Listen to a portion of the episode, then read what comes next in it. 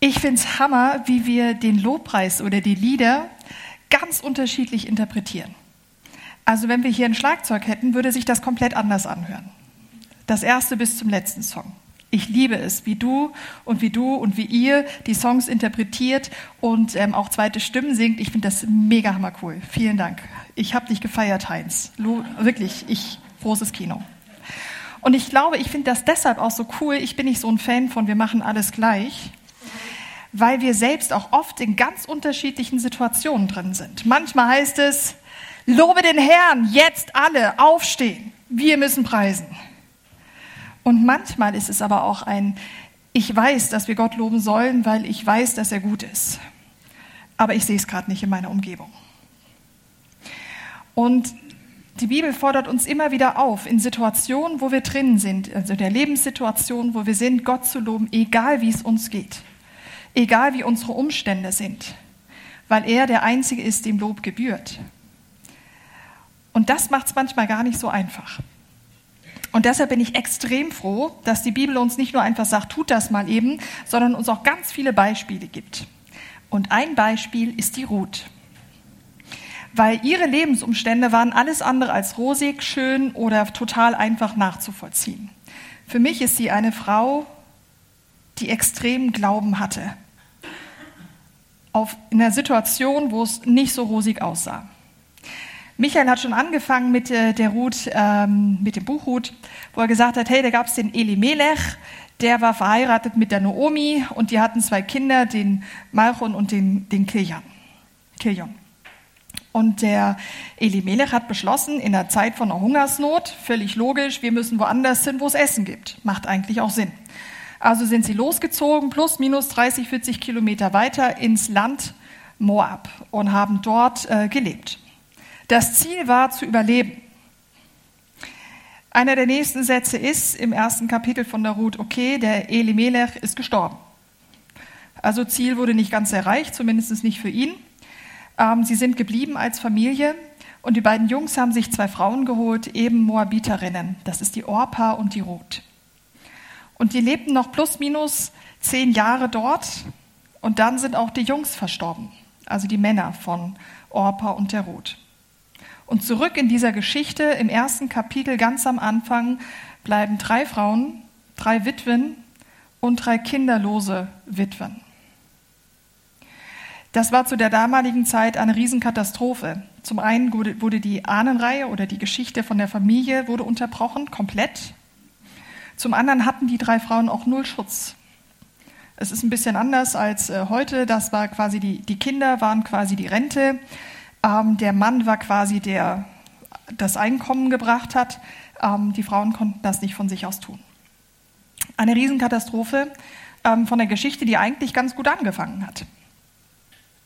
Die Hungersnot war irgendwann vorbei und so beschließt Ruth, wieder zurück in ihr Land zu gehen, also nach Israel, in ihr Dorf, wo sie herkommt, nämlich Bethlehem, und sagt, Mädels, ich weiß, dass da, wo ich hingehe, ihr als Fremde und als Frau und als Witwe und als kinderlose Witwe extrem schwer haben werdet. Geht wieder zurück in eure Kultur, zu eurem Glauben, zu dem, was ihr kennt, zu euren Verwandten. Bei mir findet ihr nichts mehr. Ich habe keine Kinder, die ich mehr kriegen kann, die ihr, euch, die ihr später heiraten könntet. Und die ähm, Orpa macht das tatsächlich und sagt, alles klar, Sie bedankt sich und weint und sagt, danke Naomi, dass ich die letzten Jahre mit dir und deiner Familie verbringen konnte.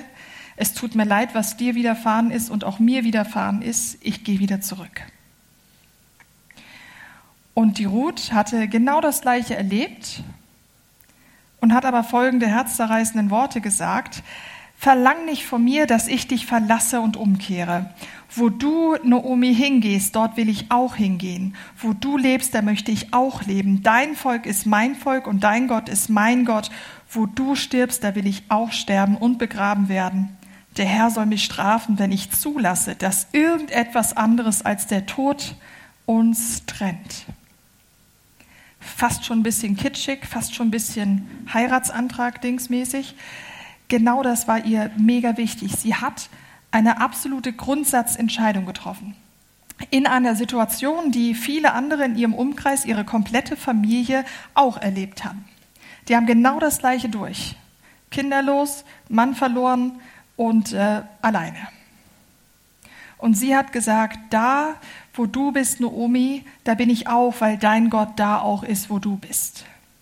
Und ich stelle mich zu diesem Gott, auch wenn ich ganz ehrlicherweise eigentlich noch nicht sehr viel Gutes über den gesehen oder gehört habe. Eigentlich bringt er nur Tod und Verderben in dem, was ich erlebt habe, aber ich glaube daran. So, die zwei Frauen, Naomi kann sie nicht davon überzeugen zu gehen, die kommen zurück nach Bethlehem und Twitter und Instagram und Facebook können einpacken. Die wussten sofort, was läuft. Alle Frauen, alle, die, die nicht arbeiten mussten, rennen zum Tor in meiner Fantasie. Logisch, steht nicht so drin. Und kommen hin und sagen, Naomi, du bist wieder hier nach so langer Zeit, wie geht's dir? Gut siehst du aus, wo sind deine, wo sind deine Männer und wer ist wieder? Sie haben, also Naomi sagte dann, hey, ähm, nennt mich nicht mehr so, nennt mich Mara, denn mir ist Schreckliches widerfahren worden, Gott hat mich bestraft und sie ist Ruth, die Schwiegertochter, die geblieben ist. Und sie bleiben in Bethlehem. Und Ruth finde ich jetzt schon noch erstaunlich. Die Ruth hat ziemlich viel Schlechtes erlebt und sie ist mitgegangen und hat diese, diese wirklich sehr starken Worte zu ihrer Schwiegermutter gesagt. Und die Schwiegermutter entschließt sich zu sagen, ich bin die Bitterkeit in Person. Denn Mara bedeutet Bitterkeit. Sie sagt, mir ist so viel Schlechtes erfahren, widerfahren, und ich habe das Recht darauf, bitter zu sein, weil nichts anderes ist diese ganze Geschichte hier.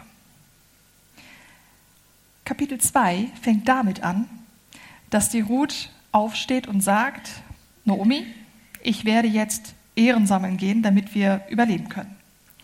Sie lässt sich nicht von der Bitterkeit von der Naomi anstecken, alias Mara, und zieht los. Und das Einzige, was Mara alias Naomi sagen kann, ist, okay, dann geh. Sie sagt nicht, ich helfe dir oder ich, ich kenne noch ein paar Leute. Sie sagt nicht, ich könnte mal irgendwie, warte doch mal kurz, ich gucke mal eben bei den Nachbarn, ob die noch was haben. Sie sagt einfach, geh, geh. Und die Ruth geht los und findet einen Ort, ein großes Feld, wo sie arbeiten kann und arbeitet wie ein Tier, von frühmorgens bis zum Mittag. Und dann kommt der Besitzer von diesem Feld und sagt, stopp, die kenne ich nicht, alle anderen habe ich angestellt. Was ist hier los? Wer ist das? Warum ist sie hier? Und was tut sie da auf meinem Feld? Und es kommt einer zu ihm und sagt, hey, das ist die Ruth, ähm, die ist mit der Naomi wiedergekommen und ähm, ja, sie ist halt hier zum Ehrenaufsammeln. Kleiner Schwenk nach außen, das wird öfters jetzt in dieser Predigt passieren, weil viele Sachen kulturell noch bedingt sind. In Israel war es zu der damaligen Zeit so, dass Fremde und auch Leute, die sehr arm waren, denen wurde es erlaubt, auf diese Felder zu gehen und Ehren aufzusammeln, die auf dem Boden liegen geblieben sind. Nachlesen sozusagen. Das war aber nicht so, dass jetzt, wenn die Ruth jetzt auf dieses Feld gegangen wäre und die weggescheucht worden wäre, zum nächsten Gericht gehen kann und sagen, hey, die haben mich weggeschickt, sag dir mal eben, dass ich jetzt dahin darf. Das war immer noch sehr stark an der Gunst von dem Herrn von diesem Ackerfeld abhängig. Und der Mann von diesem Feld, das ist der Boas, da haben wir später noch ein bisschen was dazu, der weiß genau, wer sie ist und geht zu ihr hin und sagt, meine Tochter. Ist schon eine komische Anrede, würde ich jetzt zu meinen Leuten nicht unbedingt tun. Was passiert hier? Wir können davon ausgehen, dass der Boas etwas älter gewesen ist. Um nicht zu sagen, sehr viel älter gewesen ist. Dass er sie mit Tochter anspricht. Das könnte man so daraus lesen. Das andere ist, was wir sehen, dass Boas ihr einen Titel gibt, der eine Familie beherbergt. Also, hey, du gehörst zur Familie. Das heißt, er sagt seinen ganzen Angestellten, den Mägden, seid lieb zu ihr. Er sagt zu den Männern, wenn ihr ein Haar krümmt, mein Feld ist groß und keiner wird euch finden und euch helfen. Ja. Alle haben verstanden, was er meint. Zur Ruth sagt er, du darfst alles auflesen. Zu seinen Leuten sagt er, werft noch ein paar Sachen raus, damit, er noch, damit sie noch mehr findet und sagt, du kannst immer Pause machen, wenn meine Mägde Pause machen. Du kannst alles trinken, was sie auch trinken, essen, was sie essen. Ich passe auf dich auf, du kannst hier bleiben. Und geh auf kein anderes Feld, bleib hier und komm, hol dir Essen. Die Frau hat am Tag 15 bis 20 Kilo Gerste aufgesammelt. Das ist schon eine ordentliche Menge. plus noch das, was der Boas ihr am Abend noch mitgegeben hat. Lieben Gruß an die Schwiegermutter. Ein Herz oder ein netter Kerl. Auf jeden Fall, sie geht zurück und Naomi sagt, hey, Alter, was geht ab? Wo hast du das her? Und sie erzählt, hey, ich war bei Boas, der war ganz nett zu mir und das habe ich bekommen und einen lieben Gruß soll ich dir sagen. Und die Naomi sagt, wow, das ist nicht schlecht. Ähm, sie weiß natürlich gleich, wer es ist, erzähle ich euch auch gleich, damit ihr auch wisst, wer das ist. Und ähm, sagt, hey krass, du bleibst die ganze Zeit bei der Gerste und der Weizenernte bei ihm und arbeitest dort mit und kannst deinen Lebensunterhalt oder den Lebensunterhalt für uns verdienen. Das ist die Story bis zum Kapitel 2. Und Kapitel 2 tut sich nichts. Tut sich nichts? Technik? Hm, hm, hm, da. Passiert Folgendes, der ähm, Boas spricht die Ruth auch noch an und sagt, hey, der Herr, der Gott Israels, unter dessen Flügeln du Zuflucht gesucht hast, soll dir das vergelten und dich reich dafür belohnen. Er segnet sie weil er, wie das ganze Bethlehem gesehen hat, was die Ruth der Schwiegermutter, die sagt, ich bin die personifizierte Bitterkeit, alles antut, nämlich Gutes. Sie bleibt in der Situation, obwohl es unglaublich schwierig ist. Das ganze Beruht ist schon relativ alt. Das heißt, ähm, da sind ganz viele Begebenheiten, die ich euch immer wieder ein bisschen erkläre. Aber auch die Namen haben extrem große Bedeutung. Und die schauen wir uns gerade jetzt an. Elimelech bedeutet, mein Gott ist König. Wir lesen nicht drinne, dass Elimelech, als die Hungersnot kam, irgendwie auf die Idee gekommen ist, mit Gott mal zu reden, hey, was möchtest du uns sagen, außer dass du vielleicht der Versorger bist, was, was ist denn jetzt hier los, wie, wie, wie hilf mir mal, wie, wie machen wir das?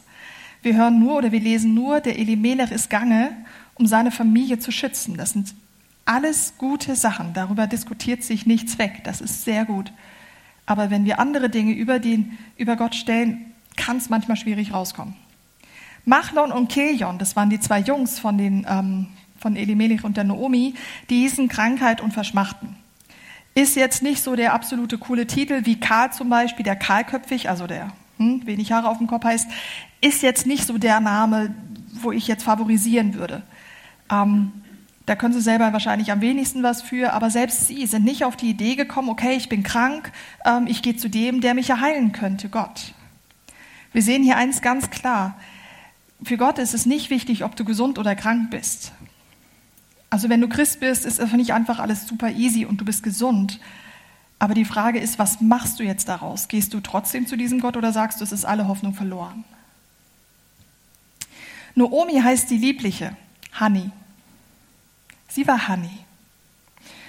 Und sie kommt zurück nach all dem, was ihr passiert ist und widerfahren ist und sagt, ich bin nicht mehr Honey ich bin jetzt Mara. Ich bin bitter, extrem bitter. Und ich habe das Recht darauf, bitter zu sein, was mir widerfahren ist. Orpa bedeutet ihr Nacken. Ich habe mich gefragt, warum das darin wichtig ist, warum der Name irgendwie eine Bedeutung hat. Ich habe mir einfach überlegt, ähm, es hat ja auch viel mit dem Hals zu tun, kann ich von meiner Haltung her auch sagen, Gott ist König, Gott ist, steht über mir und kann mich vor ihm beugen. Sie konnte es offensichtlich nicht und ist zurückgegangen in das, wo sie sagt, also vor dem Gott werde ich weder niederknien noch mein Haupt senken. Ähm, ich gehe wieder zurück, wo ich hergekommen bin. Da geht es mir besser. Ruth bedeutet Schönheit. Und ich bin ziemlich sicher, dass sie nicht nur wunderschön anzusehen war, sondern auch, dass es sehr stark den Charakter von ihr widerspiegelt. Ruth war schön von innen heraus. Das sehen wir in dieser ganzen Geschichte. Sie lässt sich im ganzen Kapitel 2 nicht anstecken von der Bitterkeit, die von ihrer Schwiegermutter kommt und lässt sich auch nicht niederdrücken von dem, was passiert ist, sondern bleibt standhaft und stark und mutig und ist auf das Feld von Boas gekommen.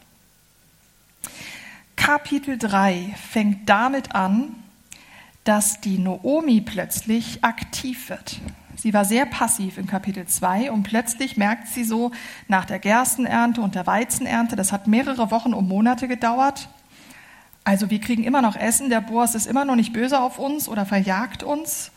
Das ist eine ziemlich coole Geschichte und der Boas ist der Löser. Sie geht zu Ruth und sagt, hör mal zu, der Boas ist unser Löser.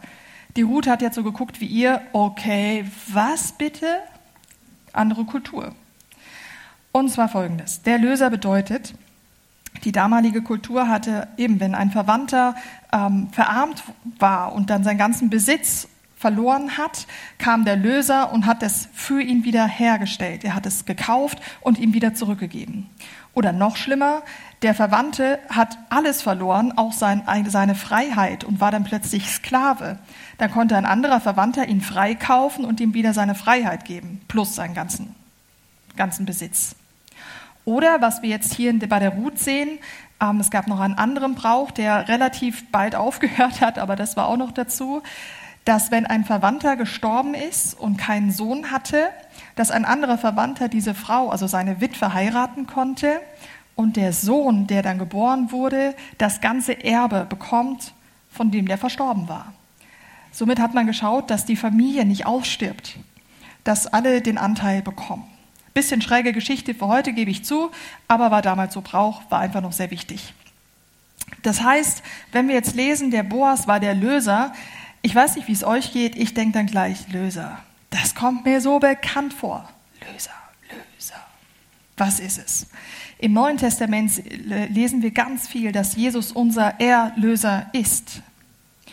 Und nichts anderes hat Jesus auch getan. Er hat die, an diese Kultur angeknüpft. Er, hat, er kann uns freikaufen von der Sünde. Er kann uns wiederherstellen und uns, er macht uns frei und setzt uns ein in seine Familie. Die Familie wird nicht aussterben, er, wird, er setzt uns in seine Familie sogar hinein. Und ähm, er gibt uns die Würde wieder, die wir haben durch ihn. Nichts anderes macht Jesus im Geistlichen, was der Boas hoffentlich da auch tun wird, jetzt im, im Sichtbaren.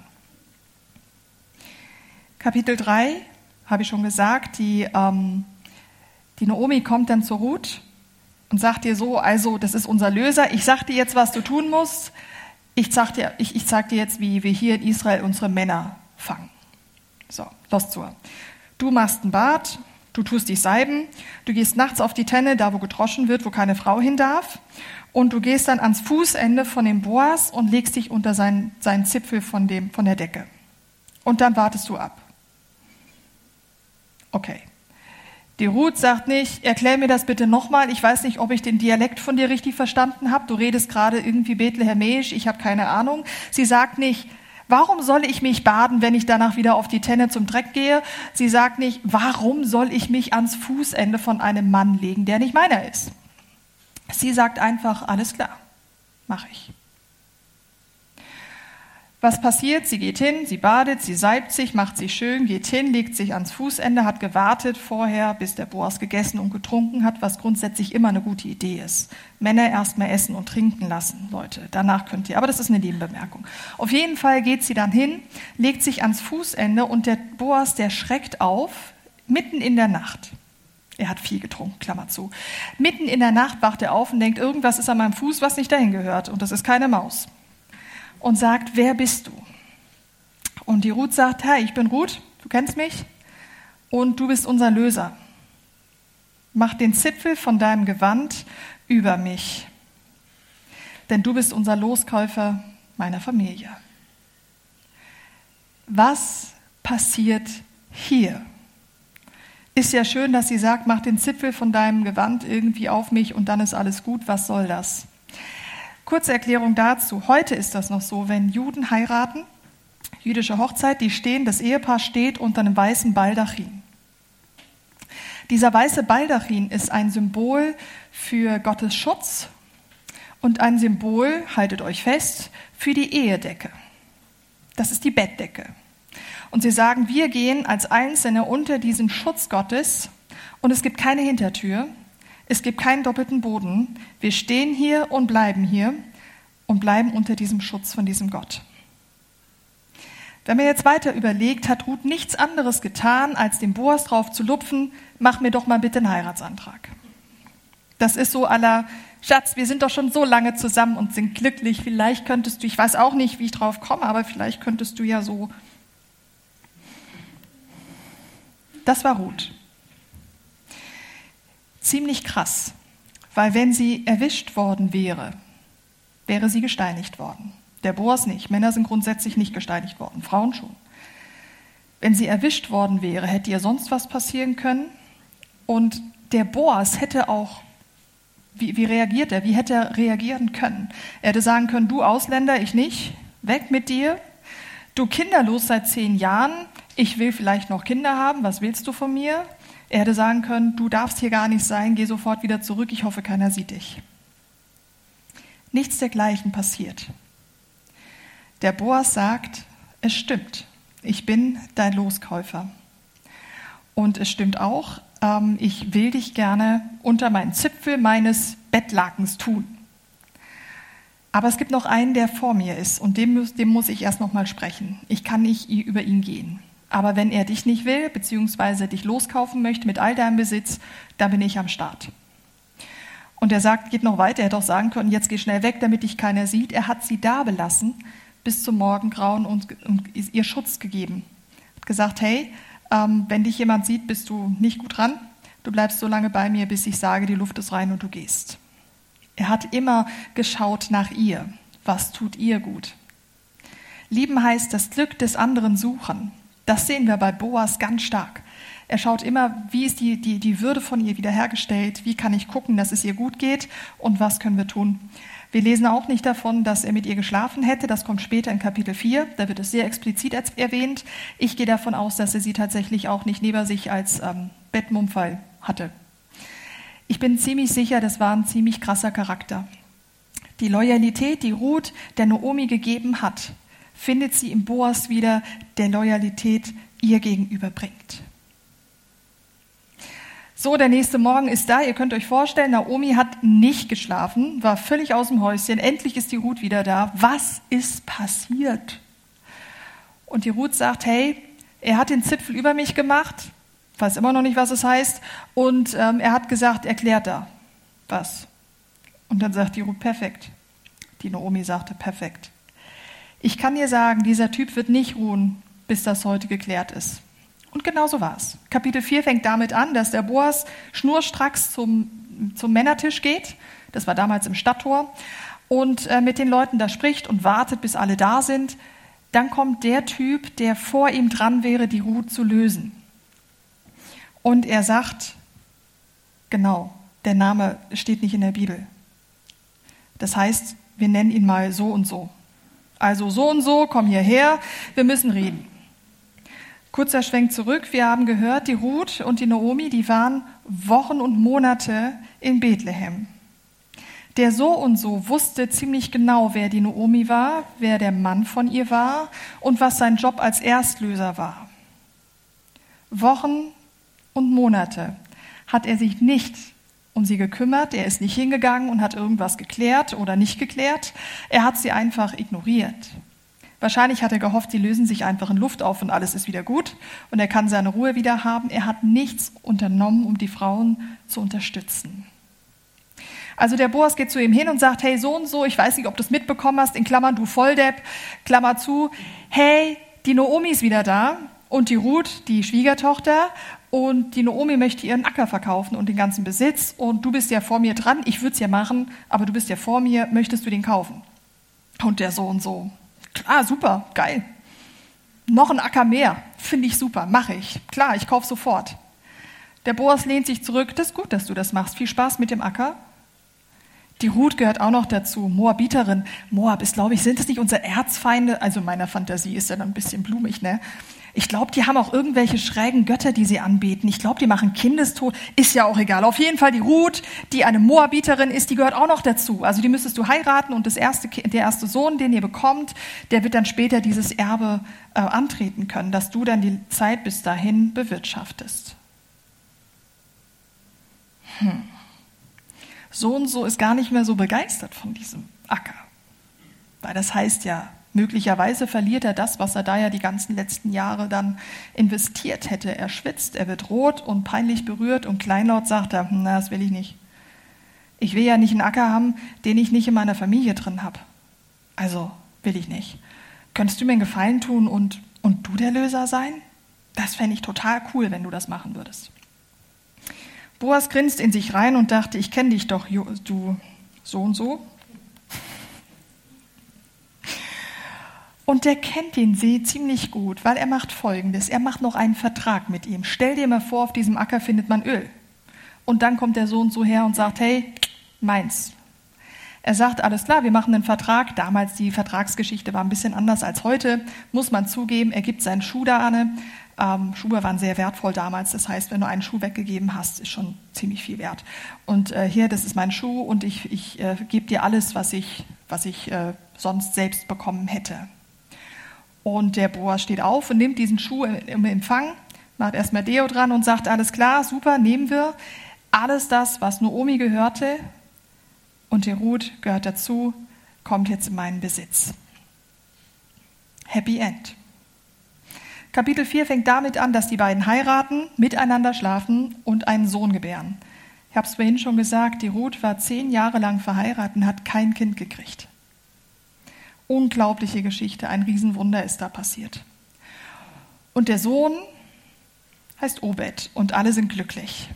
Die Frau, beide Frauen sind versorgt unter dem Schutz von Boas. Sie haben ein Kind, also einen Sohn, der das weiterführen wird.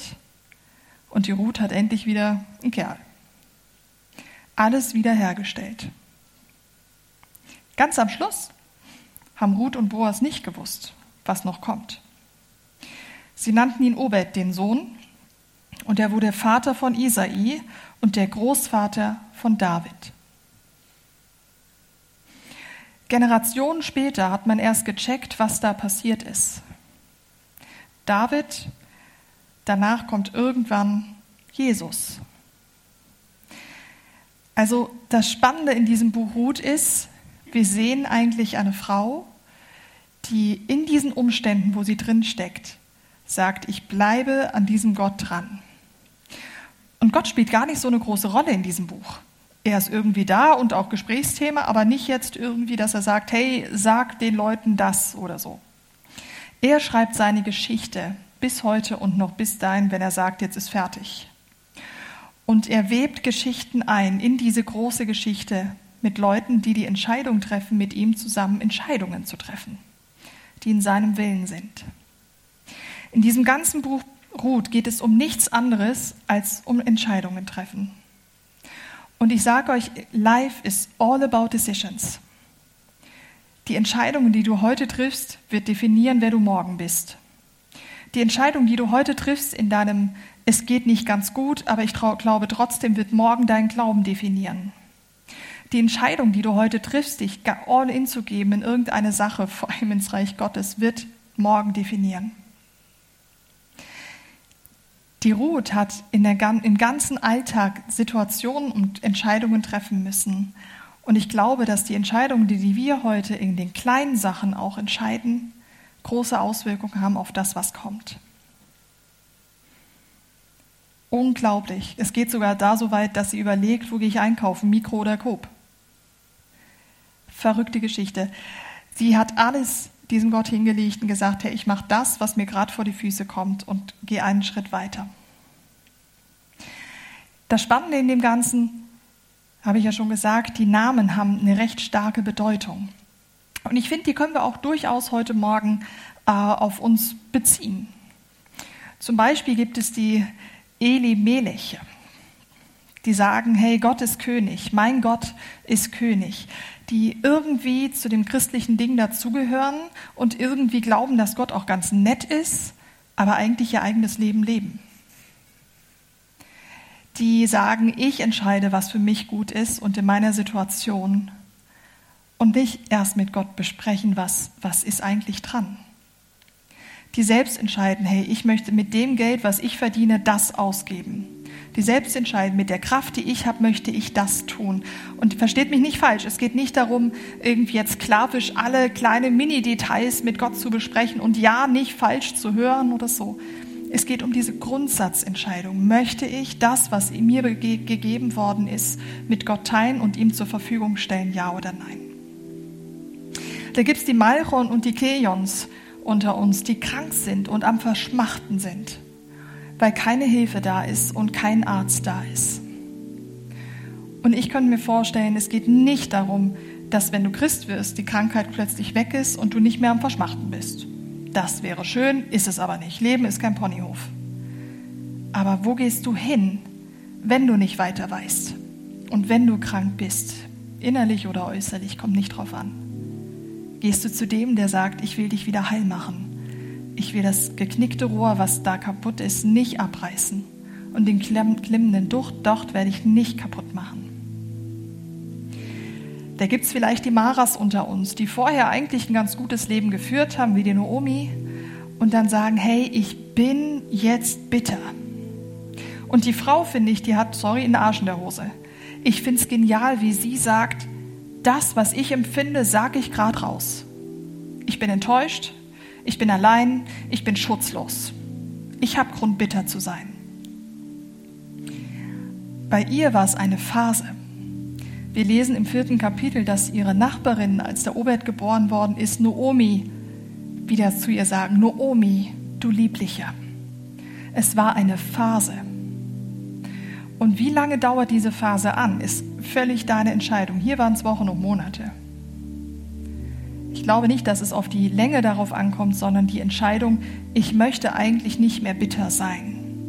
Und ich möchte auf diesen Gott vertrauen, auch wenn es noch eine ganze Zeit braucht, bis ich wirklich wieder lieblich bin. Oder vielleicht bist du wie eine Orpa, die sagt, weißt du, was, was ich erlebt habe im Glauben, das ist absolut nichts Gutes. Ich gehe wieder zu dem zurück, was ich kenne. Ich kehre dem Ganzen den Rücken zu und ich werde niemals vor einem solchen Menschen oder vor einem solchen Gott ähm, niederknien können. Und egal, wer du jetzt von diesen bist, kann ich dir jetzt schon zusprechen. Dieser Boas, dieser Jesus, der will dich immer. Egal wie weit weg du gelaufen bist, in welchem Land du warst, ob du fremd bist, welche Sprache du sprichst und was du erlebt hast in deinem Leben. Und wie oft du noch vorhast, wegzulaufen. Er ist immer da mit ausgestreckten Armen und sagt, ich will mit dir Geschichte schreiben.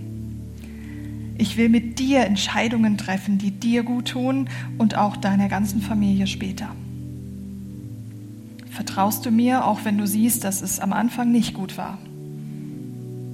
Und auch wenn es noch lange dauern kann, ich will mit dir das Beste. Jetzt habt ihr ein paar Augenblicke Zeit zu überlegen, hey, was spricht euch heute Morgen an? Welcher Charakter seid vielleicht heute Morgen du? Ich werde dann abschließen mit einem Gebet.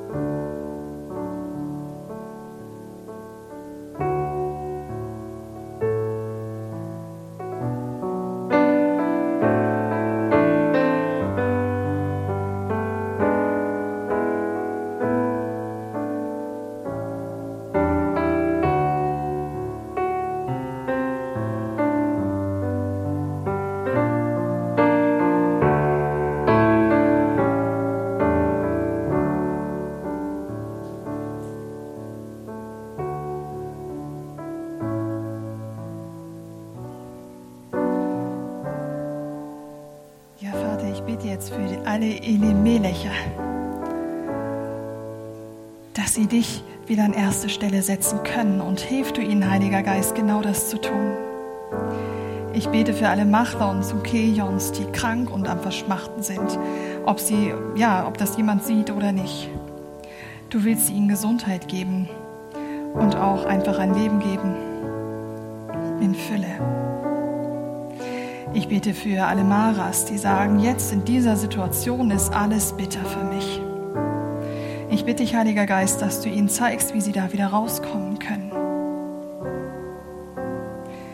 Ich bete für die Orpas, die sagen, das, was du bis jetzt gesehen hast von dir, Gott, ist blöd. Und ich gehe wieder zurück zu dem, was ich kenne. Geh du ihnen nach, Jesus. Geh du ihnen nach und gib ihnen den Mut, den nächsten Schritt nochmal mit dir zu wagen.